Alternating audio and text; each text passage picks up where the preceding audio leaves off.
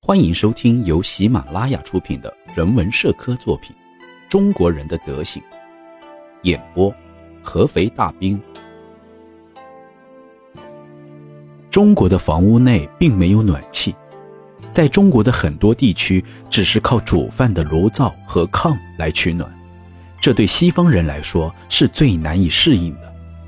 中国人认为炕十分便利舒适，有些女人将炕称之为“亲娘”。但对西方人来说，中国人的炕远远不如西方的壁炉或火炉舒适，因为炕所发出的热量并不适宜人体恒温。在中国，有煤的地区非常少，所以一般的人冬天靠烧木炭来取暖。烧炭和烧煤一样需要小心，不然会导致中毒。由于他们烧炭十分节省，所以屋子里并不暖和。于是，他们将所有的衣服都穿在身上来保持温度。到了出门时，他们已经没有其他衣服添了。一旦问他们冷吗，他们都会回答：“当然。”以我们西方人的标准来看，这些中国人一生都没有暖和过。在寒冷的冬季，他们的血就像是冻住的河水，虽然在冰下仍有水在流动，但流动的水已冰凉彻骨。曾经有位去国外访问过的道台打趣地说：“我的衙门还没有美国的监狱暖和。”之前的章节我们说过，中国并不在意拥挤和噪音，这点在寒冷的冬天表现得尤为明显。一旦天气转冷，中国人就会三五个人聚集在一起取暖聊天，即使是在炎热的夏天，也总会看到一艘船上的一间船舱里挤满了中国人。任何西方人都无法忍受如此拥挤在一起，而中国人却不在乎。他们不管房间内通不通风，他们也不管做事会不会受到干扰。就算他们有条件可以不被打扰，独自在通风的房间，他们也不清楚好在哪里。在中国，有很多城市的周围都有很多村庄，这些村庄的房屋就像是七拼八凑硬挤在一起的一样，杂乱不堪。这并不是地价太高的缘故，在城里也是如此。各种狭窄的院子，房屋乱糟糟的挤成一堆，大家都挤在一起，连活动的空间都没有。中国人和外国人一起出门时，中国人可以在客栈里几口吞下晚餐后，立刻回房睡觉，无视来往马车和其他人喝酒聊天的嘈杂；但外国人却因为各种声音而无法安睡。甚至可以分辨出骡马吃东西时的咀嚼声和不安的嘶鸣声。中国的客栈是十分吵闹的，夜里经常有吱嘎吱嘎的木头响声，汪汪的狗叫声，以及驴子的叫声。这些叫声在寂静的夜里令人发狂，就像法国传教士古伯查先生所说的：“中国人清楚，只要在驴尾上拴一块砖，驴就不叫了。”但是他们却不会这样做，因为几十头驴叫和他们并没有关系，而外国人却不能不在意。中国人对动物的吵闹漠不关心，这是他们与生俱来的天性，与他们所处的社会阶层无关。下面的例子就正好能说明这个问题：一个中国大官的太太在家里一次养了一百多只猫，她不会想到这群猫叫起来会怎样。也不会在乎。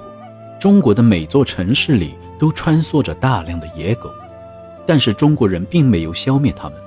也许这种行为受到了佛教不杀生教义的影响吧。曾担任美国驻华公使的罗斯布朗先生写过一本带有插画的《东方游记》，这本游记上有很多反映中国现状的插图，其中有一幅名叫《君士坦丁堡总览》的插画。上面画了许多聚在一起开会的流浪狗，中国人并不感觉到一大群狗的乱吠有多么不舒服，他们也从不担心被这群疯狗咬伤。由于中国人经常面对这样的事情，他们已经见怪不怪了。中国人被疯狗咬伤后，只是在伤口处胡乱地敷一些狗毛，他们的做法很符合我们的谚语“狗毛治狗伤”。目前看来。中国人仍然没有消灭这群野狗的打算。之前所举的例子都是关于中国人忽略舒适感的，下面再讲讲中国人对便利的漠视吧。中国人以自己民族的深厚文化底蕴而自豪，中国也确实是一个文学大国。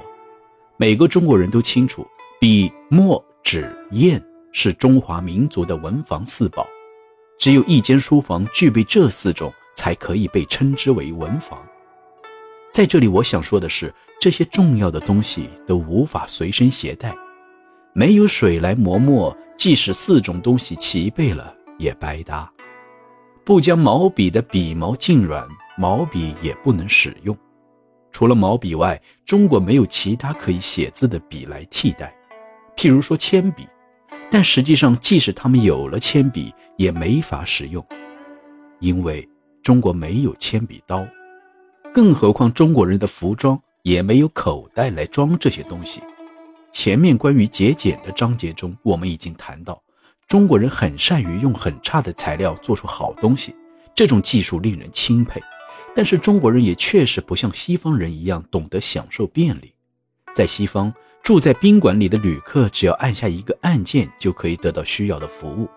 而在中国，即使是全中国最好的旅店，需要什么服务，也要站在走廊高声叫服务员。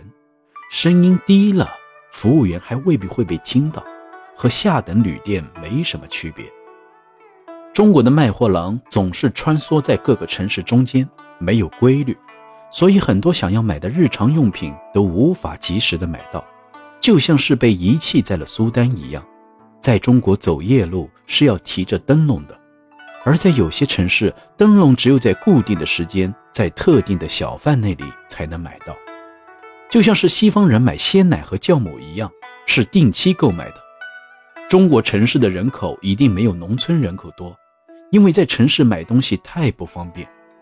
比如有些地方的人习惯二月份出去卖造房用的木材，卖木材的会一个城市一个城市的走，直到卖掉木材为止。如果没有卖掉，就拖回牧场。如果一个刚来中国的外国人一定要在五月份买木材，那他一定会失败。正如东方的一位智者说的：“世上的机会只有一次。”之前的章节我们说过，中国的工具大多数都是顾客买回零件自行组装的，在西方人看来，这实在非常麻烦。有一次，我叫我的仆人去买一柄斧子。他没买到，结果他买回了十四个马蹄铁，请铁匠打了一个像尖嘴锄一样的斧头，又请木匠安了个把上去。这些所花的钱比买一把外国斧子还要贵很多。外国人认为，在中国最不方便的就是缺乏卫生设备，无论在什么时候，下水道总是越修越坏，就算在首都北京也是一样。经常有人提出这样的问题：中国哪座城市最脏？这个问题，即使是长期住在北京的人也无法回答清楚。有位来自北方的旅行者对一个住在厦门的人说：“提到脏乱，南方的城市没有一个能和北方相比的。”为了证明他的判断，两人一起游览了厦门，结果发现非常干净。出于嫉妒，这位厦门居民说。这判断不是很准确，因为厦门最近下了一场雨，街道正好被冲洗干净。这个旅行者又到了福州，他发现原来福州才是中国最脏的城市，然后又先后去了宁波、天津，他更认为自己的结论是正确的。最后，他回到了北京，在他思考北京卫生水平状况时，收回了他当年武断的判断。在谈及中国生活时的不便利。每个外国人都会抱怨邮局少、道路阻塞、货币流通不通畅等等。虽然中国也有私营邮局，但是这种私营邮局的业务覆盖实在是太小了。在前面的章节中，我们曾经说过，中国的道路状况恶劣。山东有一条十分狭窄的穿山公路，道路两旁有士兵把守，只能按照规定的时间，由规定的方向从这条路通过。我们曾经说过，中国人的鞋子和中国的路况，结合二者的情况，我们得出了一个结论，就是在下雨天，中国人就只能待在家里不出门。在西方，我们经常说一个人笨得连回家躲雨都不懂，而在中国，我们要将这句话改为：连雨天应该躲在家里不出门都不懂。中国人经常说的一句话是“等雨停了再说”。除了政府部门，很多中国人的活动都要随着天气的变化而改变，即使是执行公务也会如此。中国有一个非常有实力的驻兵要塞，拥有精良的武器和经久训练的士兵，但是每到下雨天，岗哨上的士兵都会放弃站岗，回到室内。他们严格的遵守了“等雨停了再说”这句俗语。一八七零年时，天津发生了一场惨案，但一场及时的暴雨阻止了悲剧的蔓延，否则死亡人数将要再翻四倍之多。有位外国人曾亲眼看到，从高压水枪中喷出的水柱，五分钟就能镇压住凶残的暴徒。这种水枪要比橡胶子弹管用得多，因为对于水，中国人从汉朝开始就抱有强烈的反感。对于中国人来说，喷射到身上的冷水是致命的。想要将中国的货币制度说清楚，一段文字甚至是一篇论文都是远远不够的，最起码要一本书才能够讲得明白。中国的货币制度混乱到能让一个西方人发疯的地步，也许这种弊病会渐渐消失。这种关于精确度的问题，实在让人搞不明白状况。中国的一百文钱并不是一百枚铜钱，一千文也不是一千枚铜钱，具体是多少枚，只能靠经验来判断。在中国的很多地区，一个铜钱算两文，二十个铜钱以上也是这样换算。所以，当你得到五百文时，很可能你只获得了二百五十个铜钱。这些还要根据不同地方的规矩而有所改变。在中国。总是有很多假币流入市场和社会，引起各行业商人之间的争吵。地方官时不时地颁布告示来制止这种情况，结果又导致了钱庄税收的增加，给货币的流通造成了很大的危害，物价也随之上涨，最后形成了一个恶性循环。即使是货币重新流通，物价也不会立刻回落。针对这种情况，渐渐形成了一条很有作用的规律。劣币驱逐良币，货币的状况越来越坏，最后导致河南某些地区的人们去市场时都带两套钱，一套假钱，一套新旧掺杂的真钱。有些商品只用假钱付账，而还有一些商品则要付两倍的价钱。中国的钱币大多都很脏，因为穿钱的绳子很容易断掉，尤其是五百文钱。或一千文钱这种很多枚铜钱的钱串子，散开的铜钱又要重新数、重新穿，实在是很麻烦。每枚铜钱的重量也不一样，唯一相同的就是每串钱都又笨又重。如果用中国的铜钱去换一元墨西哥币的话，铜钱的重量在八磅左右，挂在腰上的钱袋里能装几百个铜钱。如果一次性消费挤掉钱的话，连钱币的携带都很成问题。为了解决铜钱携带不便的问题，中国人用银锭和银票来代替高额铜钱。但是使用银锭交易时很容易上当受骗，造成很大的损失。使用银票虽然是个很不错的方法，但又会面临新的问题，比如区域问题。本地钱庄开出的银票到了异地完全无法使用。就算可以使用，也要被贬值很多。用银票去钱庄兑换银两，又会同钱庄老板产生或大或小的矛盾。令我们觉得惊讶的是，即使存在这么多难以解决的问题，中国人依然有条不紊地四处做着生意，丝毫不去在意。就如之前章节所讲的，中国人从不觉得这些事情值得烦恼，而外国人则对此十分抱怨。细心的外国旅行者会发现，在中国村庄总能看到这样的情况：一根木桩上拴着一头四蹄伸展躺在地上的驴子，绳子环着驴脖子挂在木桩上，而驴子却总是把绳子绕到最短的限度。驴头已经斜扭到四十五度，而始终没有调整自己的身体来适应绳子长短。我们实在是担心，再这样绕下去，这头驴子会不会颈椎脱臼？中国的驴子很听话，没有什么反抗挣扎的举动，所以不会把自己的脖子弄伤。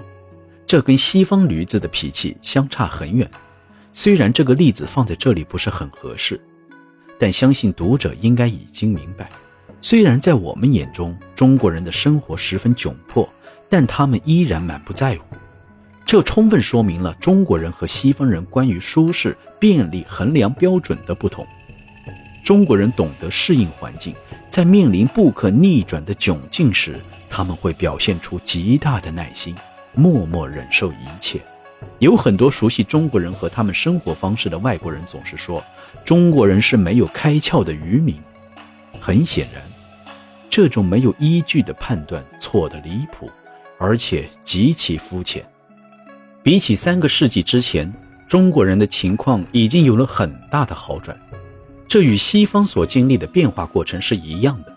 明白这些，才能公平地下结论。我们会将米尔顿、伊丽莎白和莎士比亚时期的英国视为不文明的国家吗？虽然很多现代人无法忍受那个时期的英国式生活，去追溯三个世纪以来英国发生变化的原因毫无任何意义。值得说的是，近五十年来，人们对舒适和便利的生活要求越来越高。如果时光倒流，我们回到自己的祖父，甚至是曾祖父的时代，我们也许就会考虑自己活着是否有价值等等诸如此类的问题。而中国人则不会。同样的时代，同样的人，他们对于舒适便利的标准也没有完全改变，除非有新情况出现。这些标准才会无法避免地发生一些改变，但无论怎样，这些标准都不是现代西方人所能习惯的。本集内容演播完毕，感谢您的聆听。方便的话，给一波点赞加评论，点赞越多，您福气越多；评论越多，您的钞票也越来越多。